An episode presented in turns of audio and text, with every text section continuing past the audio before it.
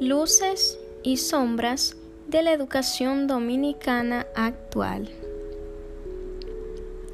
El sistema educativo dominicano ha pasado por importantes etapas durante toda su historia y estas etapas han sido muy significativas ya que han logrado que la educación que hoy conocemos se permitiera y se abriera paso a su desarrollo y evolución, pasando de un sistema educativo un poco arcaico a uno muy moderno y con elementos innovadores.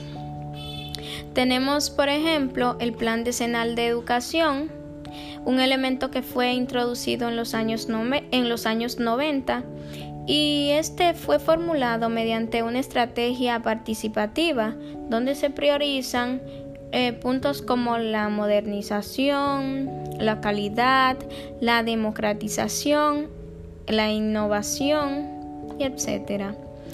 Y este plan vino a modificar gran parte del sistema educativo eh, y lo ha hecho evolucionar además a un sistema más moderno que, lo hace ser más eficiente y representativo para los sectores que tienen que ver con educación. Y otro hecho que ha marcado un hito en la educación ha sido la Ley General de Educación 6697, que se produjo a raíz de la aprobación de el anterior mm, del mencionado plan del antes mencionado Plan Decenal de Educación. Y es ahí donde se dispone a detallar todo lo que tiene que ver con este ámbito, regulando así el sistema educativo dominicano en su totalidad. Eh, la aplicación del 4% del Producto Interno Bruto a la educación ha sido un gran logro. Además de esto, la implementación de las TIC muy benéfica en, ha sido muy benéfica en esta sociedad donde impera lo digital por encima de todo. Una luz en la educación ha sido también el modelo de la escuela inclusiva, donde se ha pretendido lograr la plena participación y aprendizaje de todos los niños y niñas, sea cual sea su condición social, cultural e individual. Y todo esto a través de una educación que dé respuestas a la diversidad de necesidades educativas de todos los alumnos y esta es una visión que hace énfasis en aquellos que están en, de, en riesgo de ser excluidos y marginados. Entonces, este enfoque eh, constituye una reivindicación de manera que todos los alumnos eh, con o sin necesidades educativas especiales reciban en la escuela la educación que merecen sin distinción alguna. En los últimos años se ha logrado reducir la tasa del analfabetismo considerablemente y eso gracias a planes que se han implementado, como ha sido el de Quisqueya Aprende contigo, eh, que no podemos ignorar que ha tenido grandes retos, pues se pudo haber logrado más si se hubiera manejado mejor. Eh, otro, otra luz de la educación dominicana ha sido la tan descendida, que ha sido muy benéfica en muchos ámbitos y, en esta se ha permitido introducir el desayuno escolar. Ahora bien, a este proyecto le faltan algunos elementos, pero el hecho de que se estén buscando alternativas para mejorar la educación ya es un gran paso. Ahora solo falta el buen manejo, la buena administración de los fondos y nuevas ideas para el aprovechamiento de la misma. Entonces, hemos visto que la educación ha pasado por procesos muy favorecedores para la población dominicana. Esto es, em, se le ha dado más prioridad, pero todavía hay muchas sombras en, en el sistema educativo dominicano. Por ejemplo, uno de los principales retos que debe superar el sistema educativo es la diserción escolar y se deben crear políticas educativas que ayuden a la permanencia de los estudiantes en el sistema educativo, eh, diría yo, políticas motivadoras. Otro de los retos que atraviesa el sistema de educación en estos tiempos es que debe formar ciudadanos que sean aptos para este siglo, que sean creativos, que sean emprendedores, competentes en el mundo digital y con habilidades sociales, además de ser capaces de adaptarse a ambientes laborales distintos.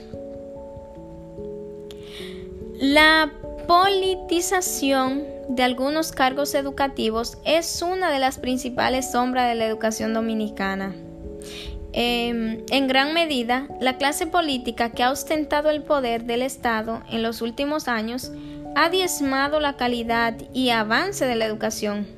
Eh, y esto con el uso y abuso del presupuesto asignado y haciendo de ese ministerio un botín clientelar y una madriguera de corrupción.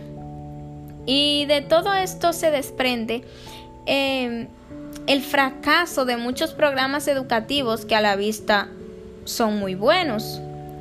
Eh, tenemos entonces un sistema educativo muy politizado. Las designaciones de puestos administrativos, contrato de obras, ascensos, becas, botellas, traslado, todo esto está manipulado, dirigido y concentrado bajo la orientación política de ser miembro, militante o simpatizante y sobre todo de asegurar el voto para las candidaturas y los procesos eh, electorales venideros. Entonces, uno tiende a pensar que el propósito no es educar íntegramente a nuestros estudiantes y hacer de ellos ciudadanos comprometidos con la patria, sino comprometidos con el partido en el poder y de paso hacerlos tontos inútiles y marionetas al servicio de sus pasiones e instintos políticos. Por otro lado, la implementación de la tecnología en la educación ha sido un aspecto clave para el desarrollo, pero existe una gran sombra en lo que tiene que ver con la inclusión digital. Se debe reducir la brecha entre sectores sociales y entre generaciones en el acceso y el uso que se hace de las nuevas tecnologías. Allí se enmarcan, entre otras cosas, las políticas de equipamiento y conectividad, los programas de una computadora por niño o los planes que apuntan a la adquisición de competencia para el uso de las TIC, o sea, se necesita mucha capacitación. La mala administración de los recursos que son destinados a la educación, otra de las grandes sombras.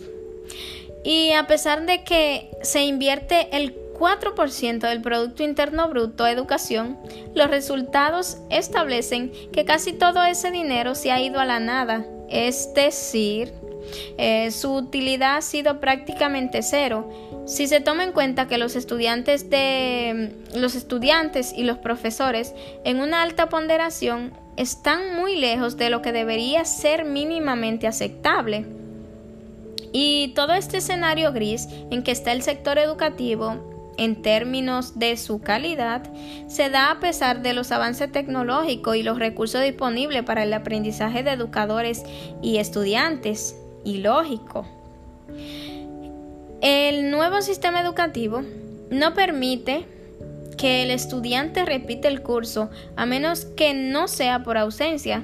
Y esto es una gran sombra, ya que los maestros se ven obligados a aprobar a todos los estudiantes sin importar que no hayan logrado adquirir los conocimientos requeridos para continuar con el siguiente curso. Entonces, se le da más importancia a aprobar que a comprender. También es preocupante las múltiples asignaturas que debe impartir un solo docente, a veces sin tener ni el conocimiento básico sobre esas materias. Em, el desinterés estudiantil es un gran reto para la educación también, así como la deficiencia que hay entre en las estrategias pedagógicas y didácticas que se orientan a las inteligencias múltiples. Además de esto, falta apoyo social y algo clave, algo muy importante, la integración por parte de la familia a la educación. Entonces, algo que pienso que debería incluirse en el sistema educativo o en el currículo educativo es más materias extracurriculares y que ayuden con la formación moral e integral del individuo que se está educando.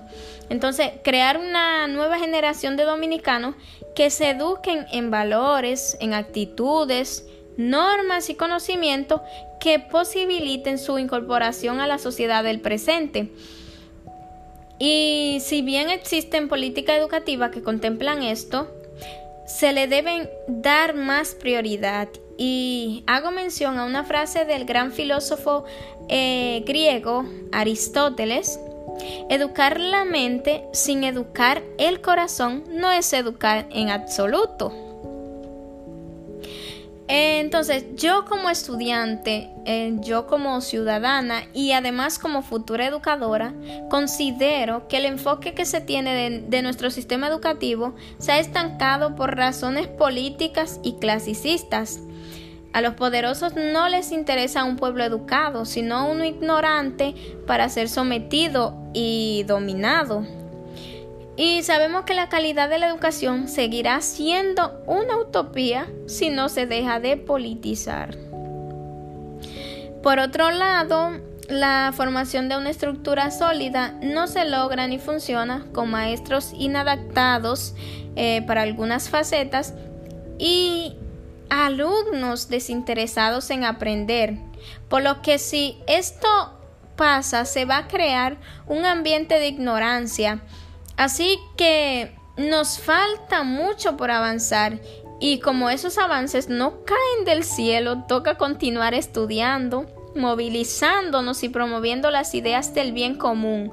Y para así lograr construir entre todos una sociedad donde los individuos tengan un perfil en el que se destaquen características como la autonomía, el pensamiento, el libre pensamiento, el respeto, la creatividad, el compromiso consigo mismo y además y con los demás, eh, para que estén en capacidad de liderar la solución de los problemas de su sociedad y puedan lograr la emancipación de su ser y de su profesión. Entonces, sí podemos lograr un cambio y ese cambio empieza por nosotros.